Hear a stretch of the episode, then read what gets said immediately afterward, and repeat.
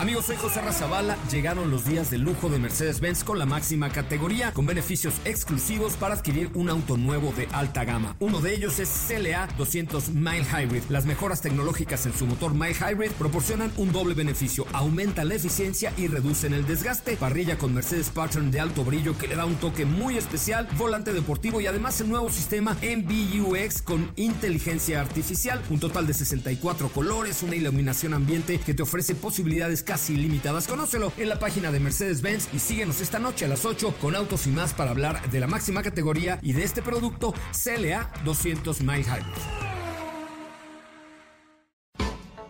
MBS Radio y el Dr. Zagal han dispuesto una generosa y elegante mesa para celebrar este banquete. Pasen y sean bienvenidos a degustar los manjares de este menú, especialmente seleccionado para los paladares más exigentes. Esperamos que esta experiencia cultural les deje buen sabor de boca, aquí en MBS 102.5.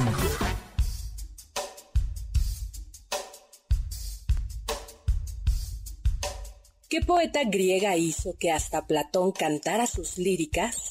¿A quién se le conocía como la Fénix mexicana? ¿Quién fue la primera mujer en ganar un premio Nobel? ¿Quién era la madre de Mary Shelley? ¿Quién fue Pita Amor?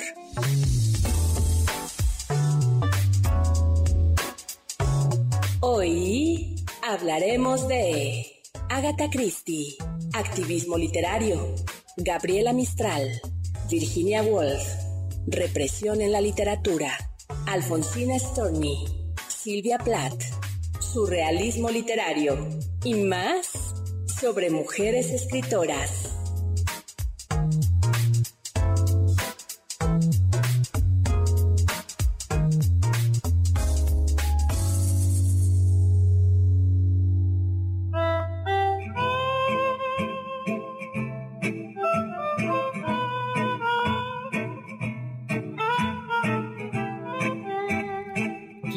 Esta tarde divina de octubre pasear por la orilla lejana del mar, que la arena de oro y las aguas verdes y los cielos puros me vieran pasar. Ser alta, soberbia, quisiera, como una romana para concordar con las grandes olas y las rocas muertas y las anchas playas que ciñen el mar. Ver que se adelanta la garganta libre, el hombre más bello, no desear amar. Perder la mirada distraídamente, perderla y que nunca la vuelva a encontrar. Y, figura erguida entre el cielo y playa, sentirme el olvido perenne del mar.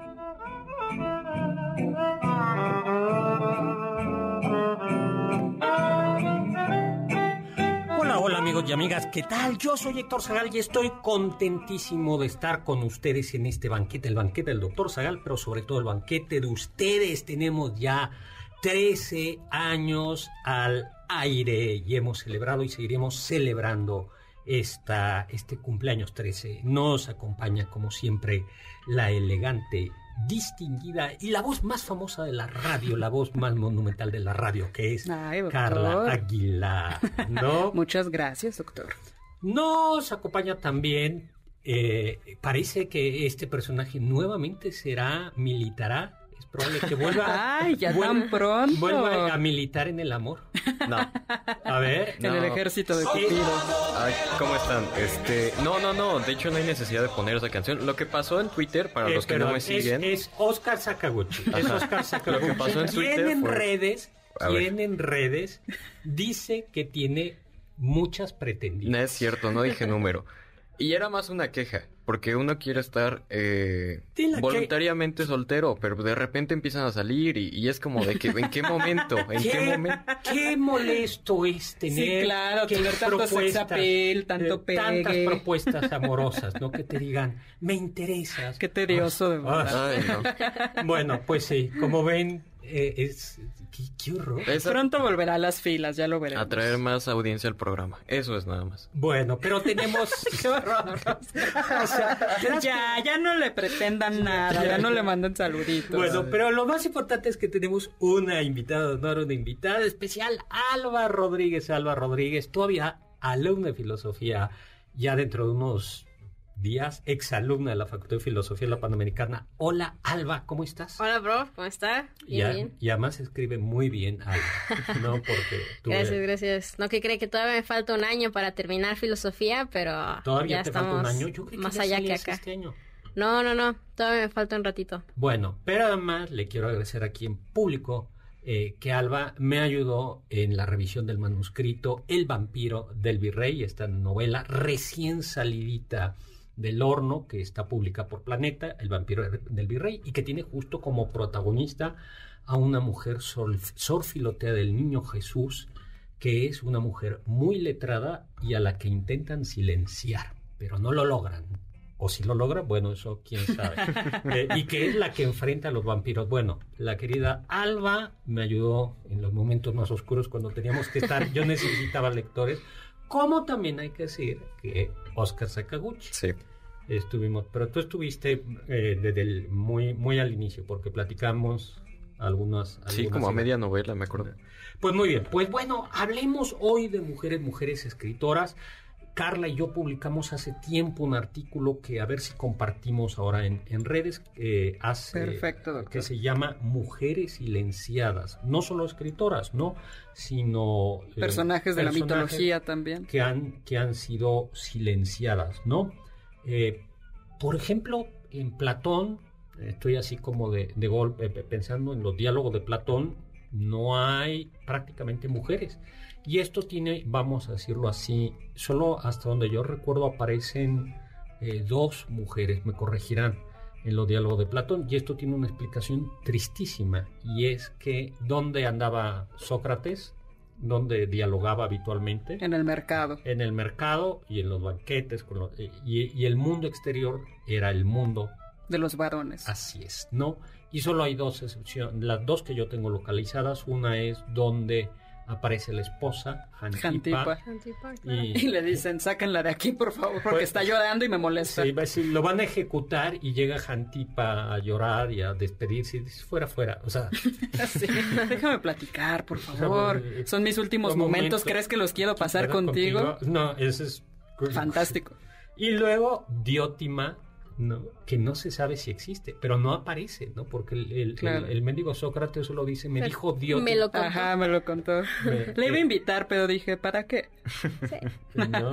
Pues sí. Y hay otra leyenda, eh, o bueno, una idea que no está del todo documentada, y es que Pitias de Asos, eh, que fue esposa de Aristóteles, él sí quería a su esposa, pero no sabemos qué tanto, por lo que vamos a decir, parece que le ayudó en, la investiga en investigaciones hidrológicas, pero pues no la puso en los agradecimientos, ¿no? Y eso es un, es un tema recurrente, ¿no? Las mujeres ausentes eh, en, la, en la literatura, no porque no hayan escrito, sino porque no se les daba la voz. Claro, y aun cuando tenían la voz, doctor, es que este caso me encanta. Cassandra, Ujú. Apolo la pretende y ella dice, no, no me quiero acostar contigo. Y entonces él en, ve- en venganza le da el don de la profecía, pero la maldice diciendo, tú vas a decir todas las verdades, todo lo que vendrá, pero nadie te va a creer. Y Dios mío, su historia es tristísima y todo por no querer acostarse con Apolo. En la Eneida me parece que eh, justo eh, anuncia que Troya va a caer y na- nadie la pela.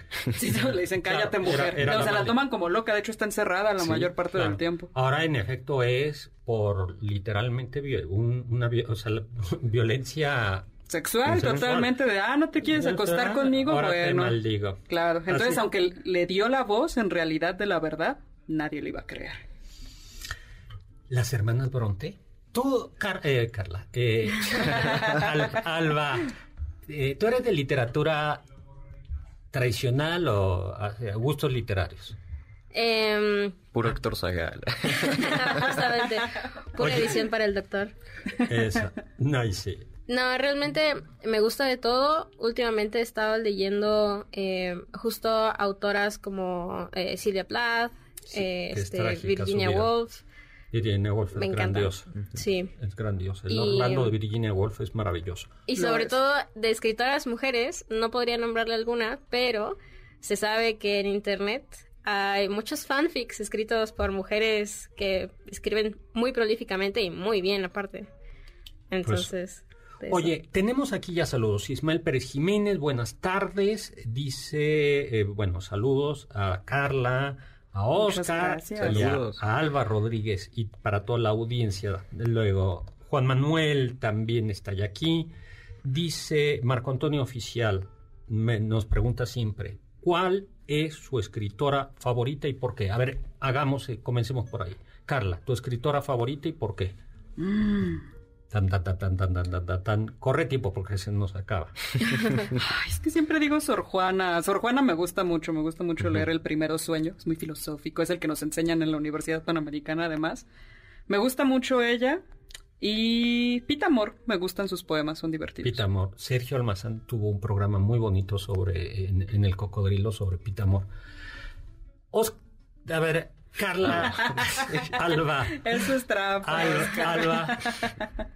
Tu, tu escritora favorita. Hijo, la escritora favorita no sabré decirle, Doc. Yo creo que de la que más No, he te- leído, J.K. Rowling, porque Ah, pues, bueno, es un claro, sí. clásico. Sí. La denostada J.K. Rowling, que de hecho ella se silenció a sí misma, no poniendo su nombre real, poniendo Claro. JK, porque le dijeron, nadie va a querer leer la historia de un niño mago escrita por una mujer. Ahora platicamos la historia de las hermanas Bronte y los seudónimos. Y ni modo, le tenemos que preguntar a Oscar Sakaguchi cuál es su escritora favorita. Uy, es que, o sea, Piensa lo que vas a decir. a mí me Estás gusta, al aire. me gusta mucho Elena Garro. Ay. Pero, eh, o sea, justo con tanta interacción con el doctor Zagal, empecé a leer a Agatha Christie. Ah, Uy, su favorita. Pero no le quería quitar justo la, la favorita al doctor, entonces... Sí, Agatha Christie. Sí. Agatha Christie, sin duda. ¿Por qué? Porque es divertida, narra, es inteligente, ya platicaremos. Y se pueden leer, yo puedo releer sus novelas. Las, Sí. he, las he releído. Mañana Os- eh, Oscar y yo vamos a publicar algo sobre ella. Luego tenemos también, a ¿quién más tenemos? Tenemos, nos dice Oscar Ramos, un abrazo. Eh, dice, un abrazo muy grande, un reconocimiento para todos, ¿no? Muchas Eh, gracias. Li- de- a ver qué dice. Las mujeres y para las mujeres más hermosas del multiuniverso, Lisa Anchundia y Scarlett Ramos, que es, es su esposa y su hija. Ay, qué bonito. Qué bonita. Raúl González nos está dice y aquí escuchando a todos en la cabina y cómo está el soldado del amor caído. Ya tiene nueva víctima. ya tiene Nueva víctima. Ah. Sí. Este, Tú pues, mismo ¿qué te- lo dijiste. pues regre- bueno, luego nos regañan de porque quieren. Vamos a hablar de temas. Bueno, comencemos por los los Bronte, ¿no? Ya que mm, vamos por, por ellas, ¿no? Las hermanas Bronte. Tú has leído. Eh, las hermanas Bronte recurrieron a- al uso de seudónimos masculinos para publicar sus obras. Cada una de ellas eligió un nombre cuya inicial fuera la misma que su nombre y apellido real. Así, Charlotte, Emily, Jan Bronte pasaron a ser Currer, Ellis y Acton. Las tres hermanas escribieron novelas que causaron gran alboroto. Charlotte escribió Ay, Charlotte escribió Jane Eyre, Emily, Cum- Emily Cumbres Borrascosas, y Anne La inquilina de Wildfell. y cuando sus obras tuvieron un cierto reconocimiento, destaparon sus identidades. No exageraban en sus precauciones al ocultar la identidad. Diez años antes de la publicación Jane Eyre, Charlotte envió algunos de sus poemas a un poeta inglés para que le diera su opinión y el poeta Soudley le contestó que la literatura, No es asunto de mujeres y no debería serlo nunca. pues, como ven, vamos a un corte y vamos a hablar de mujeres escritoras.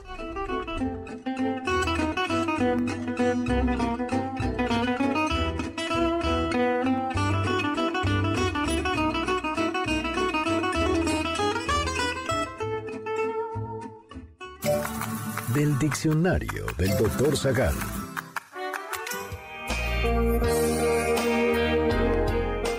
La palabra mujer se asocia con el término latino mulier, mismo que posee una relación con el adjetivo latino molis. Este adjetivo tenía un significado hoy controversial, pues servía para referirse a cosas blandas, aguadas, mullidas o a moluscos.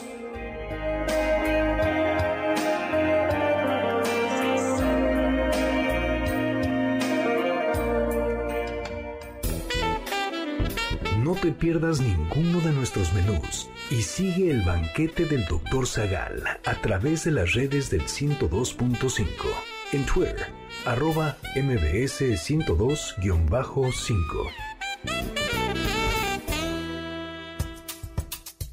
¿Quieres felicitar al chef por tan exquisito banquete?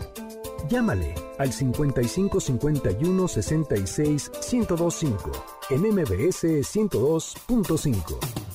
Estás escuchando el banquete del Dr. Zagal. ¿Quieres contactar a los ayudantes del chef? Puedes escribirles en Twitter, arroba Carla Paola-AB, Héctor Tapia, arroba Toy Tapia, Uriel Galicia, arroba U Cerrilla, Lalo Rivadeneira, arroba Geribadeneira.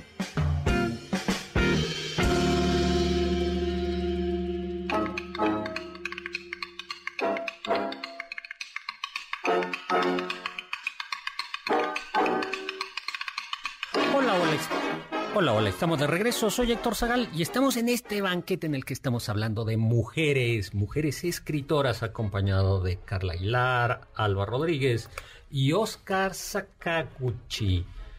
¿De qué te rías? Oscar No. Sakaguchi? Bueno, es que, eh, bueno, estamos hablando de mujeres escritoras y vamos a regalar un libro, un ejemplar de mi novela El vampiro del virrey, donde justo la gran protagonista es una monja que desentraña, de, que, que enfrenta el misterio de los vampiros que está asolando la Ciudad de México en plena, eh, a finales del siglo XVIII.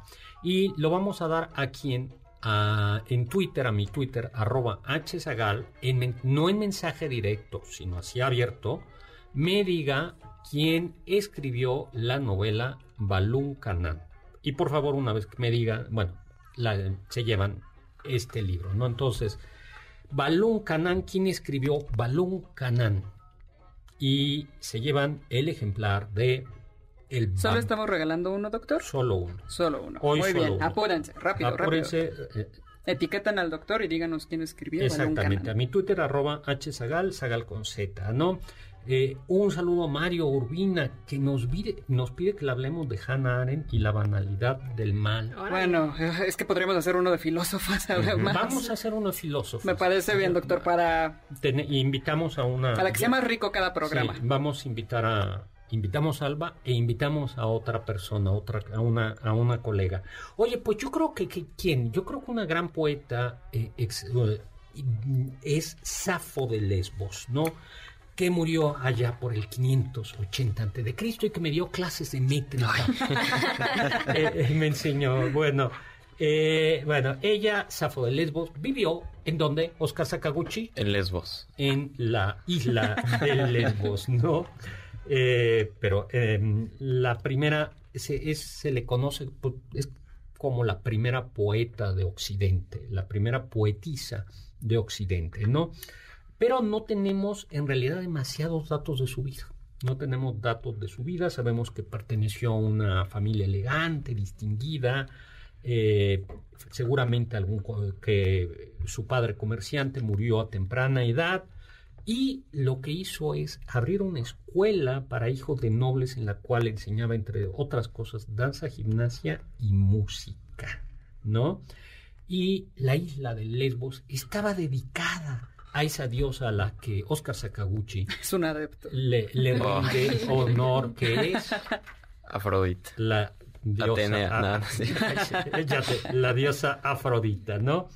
Y, y bueno, y en ese culto a Afrodita las mujeres, las mujeres tenían un papel muy eh, especial. Safo cantaba al amor, a la melancolía, eh, a las mujeres, la vida cotidiana, ¿no? Y se ha especulado mucho si en realidad Safo de Lesbos, porque no hay certeza de ¿Que haya existido? no, de que sí Ah. haya existido. No existe. de- de Sí, de que, wow. Sí, de que fuera lesbiana no se sabe Sí, no. con certeza. Porque los poemas son poemas muy ambiguos. Sí, o sea, justo yo me acuerdo que cuando los eh, leímos en la preparatoria, nuestro profesor, este, ay, ya se me olvidó, Pedro Molina, Pedro Molina, le mando un saludo, eh, nos decía, a ver, léanlo y ya después nos dicen interprétenlo. Entonces decimos alguien que tenía desamor o alguien que tenía un pretendiente. Pero, o sea, en ningún momento pensamos que era justo de mujer a mujer. en, en, ese sentido, como que pues, o parece que tiende más bien, si hay una mujer de por medio, es una tendencia hacia la belleza, más bien, no exactamente hacia una mujer en concreto. Claro. Ahora, algo bien importante es que tuvo una actividad, una pequeña actividad política combatiendo a un tirano. ¿Por qué no nos lees alguna o algún pedacito, Carla, de Safo de Lesbos? Muy bien, doctor. Esta Oda 2 a su amante.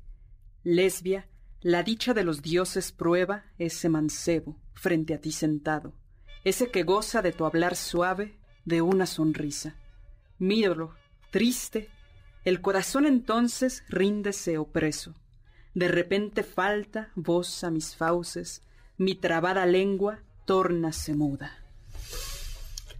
se te va la voz cuando así, ¿no? se, se, se, te va, ¿no? Y bueno, este es un fragmento, nada más. Es exactamente. De los pocos que tenemos, aparte. De los, pocos que tenemos, además. Tú los lees en griego, ¿no, Alba? Se hace el intento, Doc. Se hace el intento. Mary Shelley, Alba, ¿qué te parece? Mary Shelley, honestamente leí Frankenstein hace mucho tiempo y me pareció insoportable. ¿De verdad? me aburrí tremendamente. No. Ay, sí, es que ustedes ya son de este... Sí está, sí está pesado, sí está pesado. Sí, estuvo bastante pesado, pero eventualmente le encontré el gusto. Pero la así de entrada sí fue una lectura un poquito... Eh, sí, hay, a ver, no gozosa. Sí, hay, partes ya donde dices ya que pase algo, ¿no? Pero... Pero yo creo que, por ejemplo, la, la parte final, la del viaje, a mí me parece, y el, el, inicio me parece muy bueno, cuando avientan a la niña.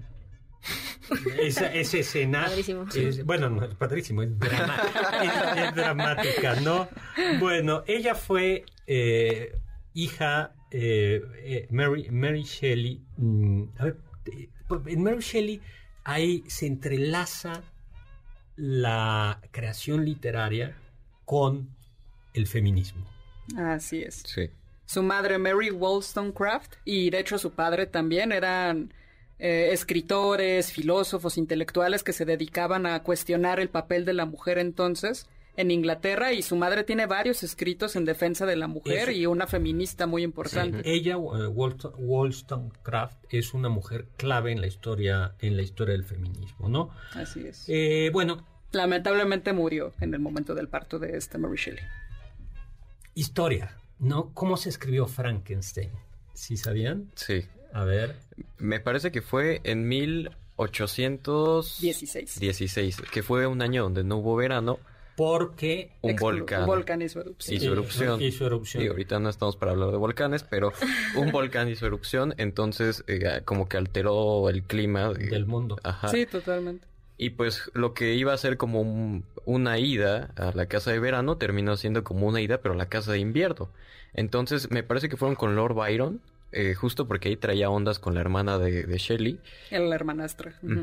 eh, y ya lo platicamos, bueno, no lo platicamos. Y Polidori. la semana pasada en el programa El Sobo no, pero sí en el eh, programa especial Polidori que escribió también su vampiro, ¿no? El vampiro. Que ahí se, peleaba con Lord Byron porque decía, yo, era mío. Pero bueno. Eh, y justo ahí se pusieron como reto crear un relato de misterio, un relato de horror, eh, y a ver a quién le salía mejor. Eh, no, Lord Byron justo escribió algo sobre vampiros que le eh, sirvió como inspiración a Polidori para hacer su obra y eh, el relato más famoso fue el de Shelley que fue Frankenstein o el moderno Prometeo. Gracias a que no había Netflix ni Amazon ni nada. que no había distracciones como las de ahora. a que no había TikTok Sí, dijeron, se pusieron a escribir y salió Frank. Pero imagínate el ambiente de las vacaciones y todos contando historias de terror, fenómeno meteorológico, no ves el sol. Uy, y aquí ya es, pasado. Ay, vamos a ver videos de caídas. Como irse a Puebla ahorita y... No, que se te haga la, boca chicharrón, no vaya. No, no, no. no, no, no ya va a ser verano, ¿eh? no, bueno, y bien es muy dark. Sí. Muy, muy dark. Bueno, eh, ella cuenta que fue en una visión, ¿no? Que fue como en un sueño lo que... Lo que definió la historia, ¿no? Sí, lo que definió. Ella contaba, vi al pálido estudiante de las artes prohibidas arrodillado junto a las cosas que había creado. vi el espantoso fantasma de un hombre tendido y luego, por obra de algún potente mecanismo, mostró signos de vida y se agitó con un movimiento inquieto y antinatural, espantoso como era, porque sumamente espantoso sería cualquier esfuerzo humano para burlarse del mecanismo estupendo del creador del mundo. Y cuando se publicó en 1818, eh, fue una novela fuerte. No, lo que pasa es que Alba ya, ahora los jóvenes ya están acostumbrados a ver... Eh, Cada cosa que ya decimos esto que... Sí, ya para retar a Dios, eso que... Ya para ustedes, después de Kill Bill y cosas de ese, de Tarantino, ya la dices... Eh, ya no hay pues temor a nada.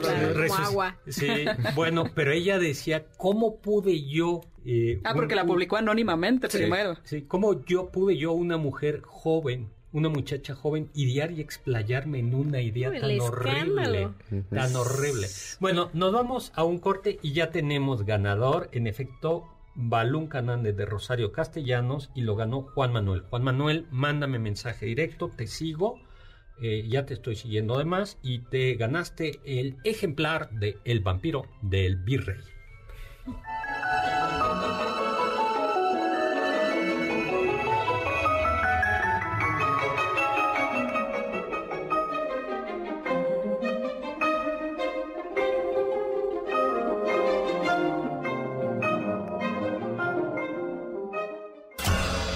Sabios dicen...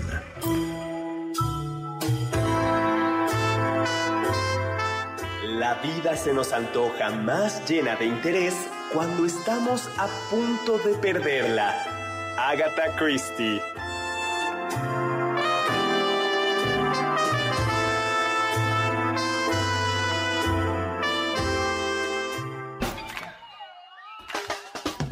¿Faltaste alguno de nuestros banquetes? ¿Quieres volver a degustar algún platillo? Escucha el podcast en mbsnoticias.com. MBS 102.5. ¿Tienen algún comentario? Pueden contactar al chef principal, el Dr. Zagal, en Twitter, arroba hzagal.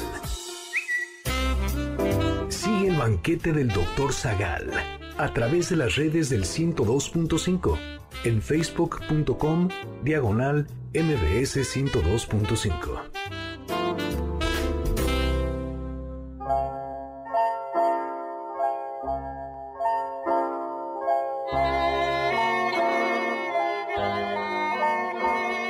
estamos de regreso. Soy Héctor Segal. Estamos en este banquete con Carla Aguilar, Oscar Sakaguchi y Alba Rodríguez, hablando de mujeres escritoras. Y hay que decirle a Oscar Sakaguchi que, eh, oye, si escogiste música así como de cuando yo estaba. Este, enamorado. No, según el doctor, eso nunca ha pasado. Eso nunca ha pasado, Alba. El amor no existe. Son los papás. Son, los Exactamente, sí. Es como decía Groucho Marx, la gente se casa porque está enamorada y luego descubre que lo que tenía era gastritis. Con toda razón. ¿No? Pero sí, sí, esta música es así como... como... De, viejito, de no, viejito, no, viejito, la, del, la, del principio es de eh, Midnight in Paris. Es de una película. Bueno, pero evoca la bella época, o sea, ya ah. es inicios del siglo XX, eso no, es siglo. Pues tenemos, bueno, ya participaron, sí, Anima, Ani, Martín nos dijo, pero sí, ya Juan Manuel se, se ganó. La, bueno, Doctor, tenemos que regalar pases dobles. Sí. Tenemos dos pases dobles para la Santa Cecilia, este 9 y 10 de junio en el Salón La Maraca un pase doble para Michael Bolton en la Arena Ciudad de México el 7 de junio a las 9 de la noche y un pase doble para Vedette, una apuesta musical de cabaret el 10 de junio a las 10 y media de la noche en el Estelaris del Fiesta Americana de Reforma, piso 25. Para quien por Facebook, mensaje al Messenger de la página Doctor Zagal, al Messenger, por favor, no en la transmisión en vivo, sino al Messenger, nos diga qué doctor su escritora favorita. Su escritora favorita, perfecto. Y nos digan cuál quieren. pases dobles para Santa Cecilia, para Michael Bolton o para Vedette. Y corre tiempo, ahorita tenemos un problema con el, con sí, el teléfono. con el teléfono, lo sentimos porque mucho. Porque Oscar Sakaguchi no pagó. no, no, no, pagó el teléfono. Se lo gastó en cervezas y, este, y nos quedamos sin teléfono. Pero y no trajo cervezas, además. No, se las tomó él. Todas él. Él se las tomó. Ey, pero puso música. Eso. Ay, de Oye, y Rosa, la historia de Rosario Castellanos Balón Canán es una gran novela. Eh, es, dice Christopher Domínguez Michael, que es la primera escritora profesional en español eh, de México. ¿no? O sea, mujer que se dedica profesionalmente a escribir, porque no es lo mismo dedicarse a una cosa y luego escribir. Y ella sí fue. Ella estudió filosofía. Filosofía y tiene una colección de ensayos que se llama Mujer que sabe latín Oscar Sakaguchi, ¿tú sabes por qué el Mujer que sabe latín es un título misógino, machista y patriarcal? ¿Mujer que sabe latín? Porque le falta una parte. Le falta una parte. Mujer que sabe latín. Alba. Híjole, ya me lo ha dicho doctor, pero se, me, está olvidando la parte. No tiene marido, ni buen fin. No, sí, no consiguen ah, mujer que sabe latín. como algo que los de filosofía dirían. Mujer que sabe latín. mujer que sabe latín no consigue marido, ni, tiene, buen fin. Y por eso le que era un dicho, eh, un dicho antiguo justo para decir que una mujer letrada y una mujer pues estudiosa. Pues todavía, lamentablemente, muchos profesores dicen, ¿qué hacen aquí estudiando si ustedes nada más van a conseguir marido y las va a mantener? Ay. Ahora. Sí. Entonces ya no se usa el dicho, pero la intención sigue estando ahí. Yo sí conocí a un profesor nefasto en ese sentido. Este, que no le gustaba, además era en cierta universidad pública, en ingeniería, y decía, aquí pues tienen que estudiar las mujeres, pero pues les pongo 10. No, bueno. Y no les calificaba. Ay, qué horror. Ya. Aún los hay, lamentablemente. Ya pasó hace tiempo, ¿no? Bueno, eh, mujer, eh, pero Rosario Castellanos Balón Canán es una gran novela, es una novela sobre eh, autobiográfica en realidad, o con temas autobiográficos, situada en, en, la época por revolucionaria en Chiapas, donde todavía mm, los indígenas, los pueblos originarios están oprimidos, y es una voz de la opresión, porque ella le da voz a los oprimidos y al mismo tiempo ella sufrió mucho porque fue discriminada por su propia familia, porque eh, tenía un hermano y el hermano era el heredero y era el centro, su hermano más chico, muere su hijo, su hermano, su hermano y, eh, y hay un momento en que su propia madre se le escapa una cosa así de si alguien se... ah, Dios mío, ¿por qué se murió ella, él y no ella? ¿No? Si alguien se tenía que morir porque fue el niño y no, y no mi niña, ¿no? Es ¿Cómo sigues después de eso? no, es, bueno, una gran novela para deprimirse, ¿no? Bueno, claro, yo creo que eso se convirtió en una defensora de, mm, de los derechos de la mujer, ¿no? Y fue, fue embajadora, murió siendo embajadora de México en Israel. Rosario Castellanos, le recomiendo, pero hablemos, no sé, de Virginia Woolf, por ejemplo, que tiene un ensayo muy importante que se llama una habitación propia. Y donde la tesis central es, dice, ¿qué hace falta para que una mujer escriba una buena novela? 500 libras y una habitación propia. Claro, y lo de la habitación propia es, es, tiene, tiene un sentido, ya lo hemos platicado alguna vez, ¿no? En, en las casas tradicionales, y no, eh, la mujer no tiene un espacio propio porque comparte la habitación con su con su esposo, la cocina es un espacio comunitario y no tiene un lugar propio. A en una casa burguesa, en cambio, el marido tiene el despacho. El despacho, incluso la, los despachos clásicos son como muy masculinos, madera, colores rojos, cueros. Y ella lo que dice es justo lo que necesita una mujer es una habitación propia, que implica una independencia económica. Exactamente, ¿no? Que, Wolf tenía.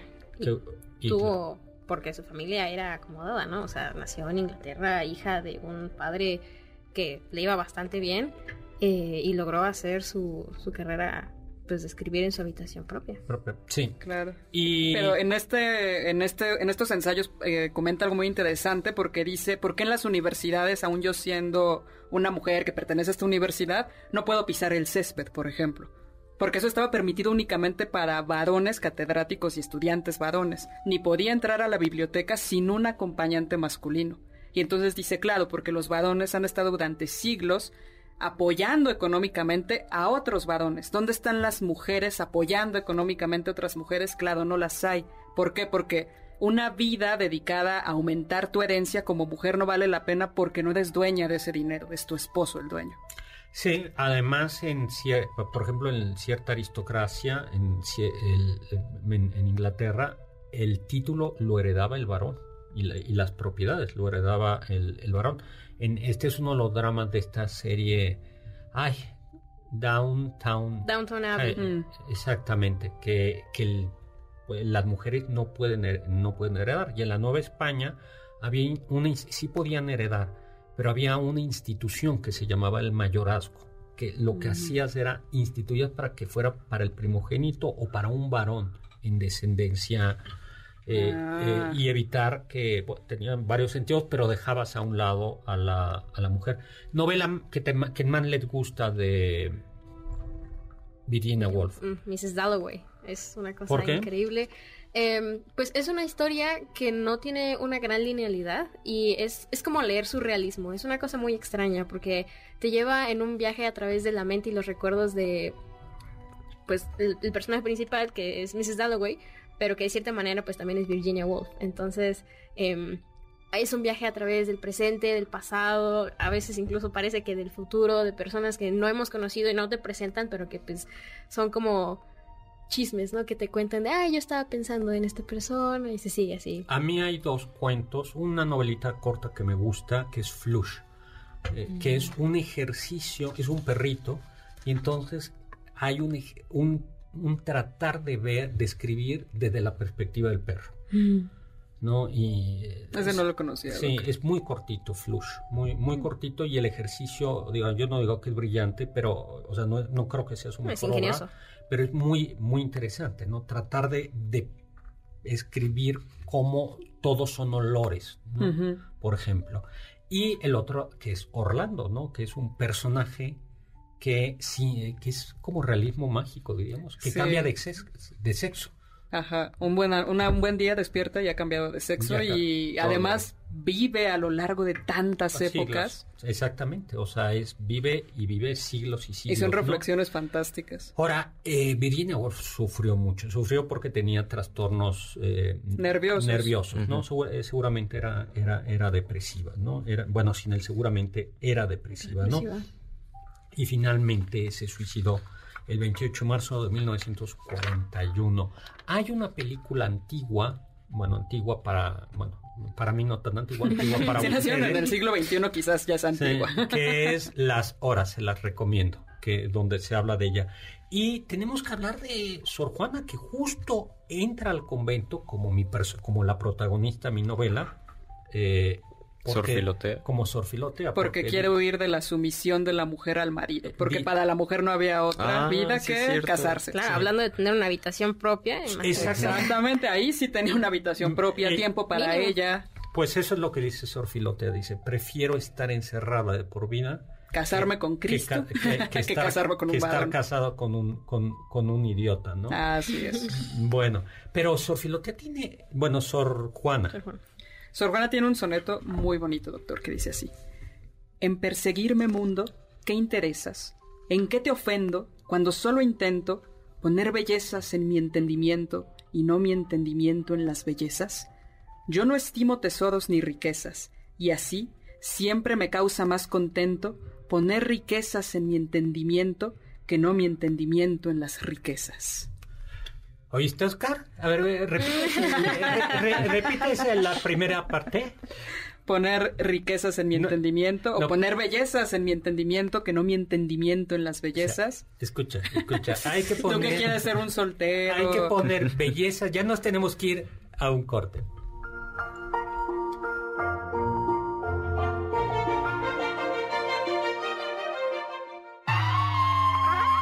Escuché que. Jane Austen tenía 36 años cuando publicó su primera novela, Sensatez y Sentimiento. Dos años después publicaría la que sería su obra más emblemática, Orgullo y Prejuicio. Sin embargo, Jane empezó a escribir desde los 11 años, cuando, influenciada por una de sus primas, hizo borradores de novelas, poesías y obras de teatro, las cuales se ponían en escena gracias a la ayuda de toda su familia.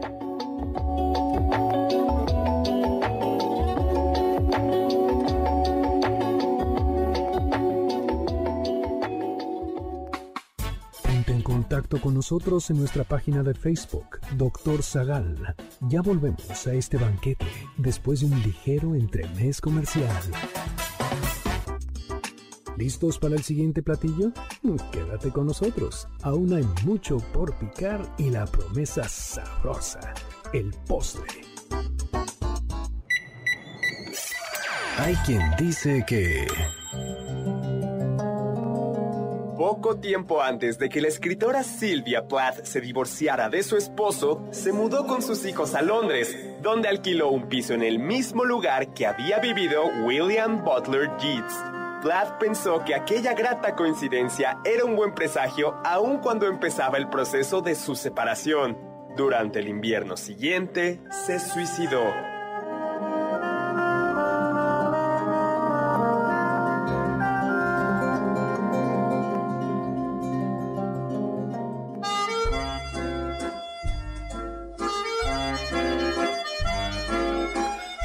Soy Héctor Zagal y estoy muy contento de seguir con ustedes en este banquete, como todos los sábados a las 5 de la tarde, hablando en esta ocasión de mujeres escritoras con Carlita Aguilar, Alba Rodríguez y Oscar Sakaguchi. Le mandamos un saludo a Chava Láser, que tuve el gusto de conocer, tuvimos el gusto de conocerlo, y que nos regaló, contamos, nos regaló unos, unos calcetines que dicen Zaperea. Yo traía los, mismos, los, míos la semana pasada.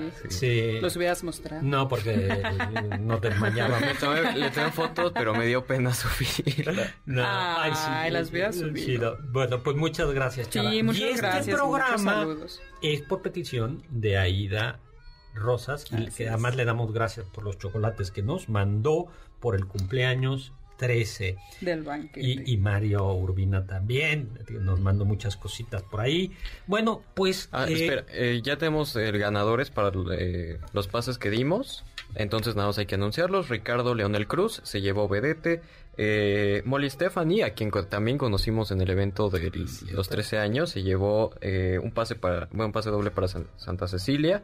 Eh, Ofecía se lo llevó para Bolton y eh, Valeria Giselle se lo llevó para Santa Cecilia también. Pues muy bien, nos queda poco tiempo, ¿no? Simón de Beauvoir. Bueno, nada más decir Sor Juana. Eh, la historia de Sor Juana es trágica, ¿no? Porque Sor Juana es silenciada, ¿no? es, es, silenciada.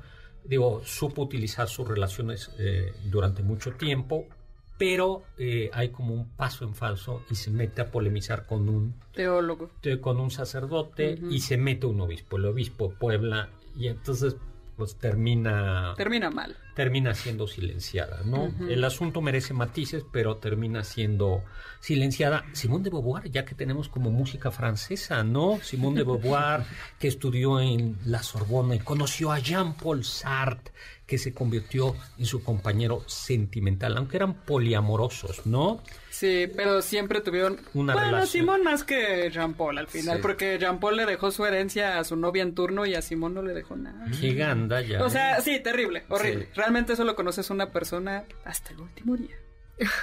Tú no estás en mi testamento, Oscar. no sabemos. Fundó junto con una intelectual, ¿no? Juntó esa eh, importantísima revista Tiempos Modernos, eh, Tiempos Modernos, donde estaba, estuvieron entre otros Raymond Aron, Albert Camus, Maurice Merleau-Ponty y, por supuesto, su gran obra de 1949, El Segundo Sexo. A ver, Alba, examen. ¿De qué trata el segundo sexo? Feminismo y esas cosas, doctor. Ay, a ver. Oscar Sakaguchi, el segundo sexo. Uy, yo lo vi en la prepa hace mucho tiempo. Ay, fue ayer. No, pero justo, eh, primero trato de explicar, eh, y me parece que históricamente por qué la mujer es reprimida y dice que justo eh, por un tema de naturaleza, como que la mujer empieza a ser vista como un sexo débil y ya después de todo su análisis histórico dice eh, me parece que la conclusión a la que llega es, ok, está bien que la mujer eh, pues tenga cierto rol en la sociedad, pero no la podemos limitar a que nada más esté en lo doméstico. O sea, la mujer también se tiene que desarrollar como ella quiera y el hombre tiene que aceptar que sí la está reprimiendo. Carla. Bueno, Carla más bien, eh, Carla y yo somos los que estamos haciendo el examen. Sí, es, que creo justo, yo creo que la tesis más fuerte de Simón de Beauvoir es que la naturaleza es la que finalmente termina restringiendo a la mujer al ámbito doméstico porque no logra deshacerse de su función reproductora. De hecho, dice que podría, podría haber un tercer sexo que es la mujer que ha pasado ya la menopausia y es realmente ella la que puede llegar a tener libertad y emancipación. Dicen por ahí que los tres grandes momentos, que tres momentos de donde la mujer comienza a ser más, vamos a decirlo así, libre, es el bikini, porque es el cuerpo es mío y lo puedo mostrar. por eso cuando el, ay, ¿cómo se llama? El diseñador del bikini dijo, eh, esto va a ser, había un, en un atolón, el atolón de Bikini, donde se había, había pruebas atómicas, y entonces dice, esta va a ser más explosivo que, el, atolón de bikini que es donde vive, por cierto, el mutante. Que, es, mutante. Si han visto los dibujos, en realidad son piezas perdidas de barcos, los peces son medio extraños. desechos tóxicos. Sí, cierto. Oh. Ah, ¿Qué tiene que ver el atolón de bikini con bikini? Con los fondo de bikini. con los peces mutantes. Una esponja que habla. por ejemplo. A ver, Doc, ese es el primer momento. Los, Luego, yo otros momentos. Yo creo que el divorcio no es ideal, yo creo que de ninguna manera es lo ideal el divorcio, pero creo que el divorcio es muy importante. Sí, o sea, nadie se casa con idea de divorciarse. Eh, eh, sí, pero este, sí creo que el romper, el decir ya, o sea, adiós, nos vemos, o sea, una relación tóxica.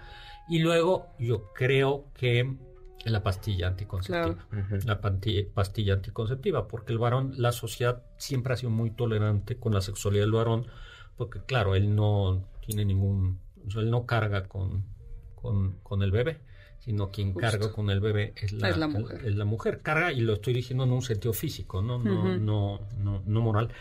Y luego, pues pensemos, se nos acaba el tiempo, mujeres que ganaron el premio Nobel. A ver, yo la verdad es que aquí sí necesito una lista, porque no me sé más que a Selma Lagerlof, eh, y ella la sé porque en primaria leíamos eh, el cuentito, bueno, el librito del maravilloso mundo, el maravilloso viaje, de Nils, no me acuerdo el nombre, que es un niño que viaja en una oca. Así, Ay, qué divertido.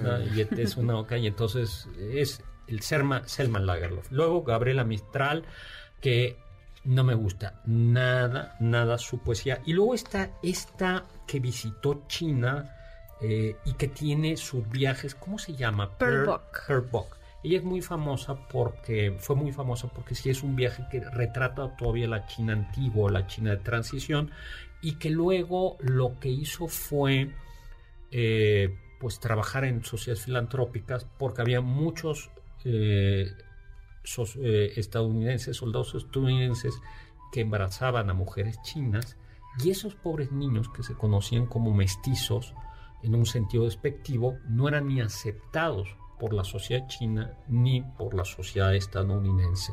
Y ella trabajó en ellos, ¿no? creo que es, es, una autora.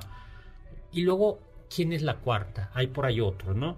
Sigrid Undset, de Noruega. De Noruega. Es, ¿Este de cuándo es, eh?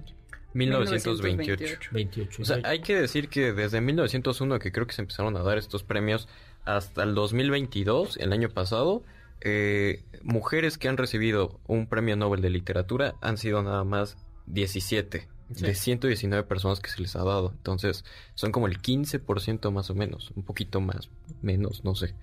Eh, entonces, pues sí, es una cifra bastante Sí, no es, pequeño. representativo. Y le debemos el programa de mujer de mujeres filósofas. Ah, sí, sí, un tema aparte totalmente. De, de, mujeres filósofas. Oye, por primera vez nos está rindiendo más el tiempo. Bueno, Ah, doctor, yo quisiera hacer una recomendación porque estamos hablando de mujeres escritoras, pero también hay mujeres que han escrito novelas gráficas. Rápido porque ahora sí ya nos oh, Dios mío. Marjan Satrapi escribió e ilustró Persepolis y cuenta, es autobiográfica y cuenta cómo pasó sus etapas de niña, adolescente y joven durante la Revolución Islámica en Teherán en 1979. Gran texto. Bueno, pues muchísimas gracias a Carla Aguilar, a Oscar Sakaguchi, Alba Daniela Rodríguez Bautista, mil gracias. Aquí nuestra invitada. Gracias a Carmen Cruz Larios y a Héctor Tapia en cápsulas. Gracias a Víctor Luna en producción, Juan Carlos Castillo, Carla Aguilar, Oscar Sakaguchi. Los dejo con el siguiente programa, Balones al aire con Eduardo Chabot y todo su equipo. Y los dejo sobre todo con aquello que decía Immanuel Kant, preaude, atrévete a saber.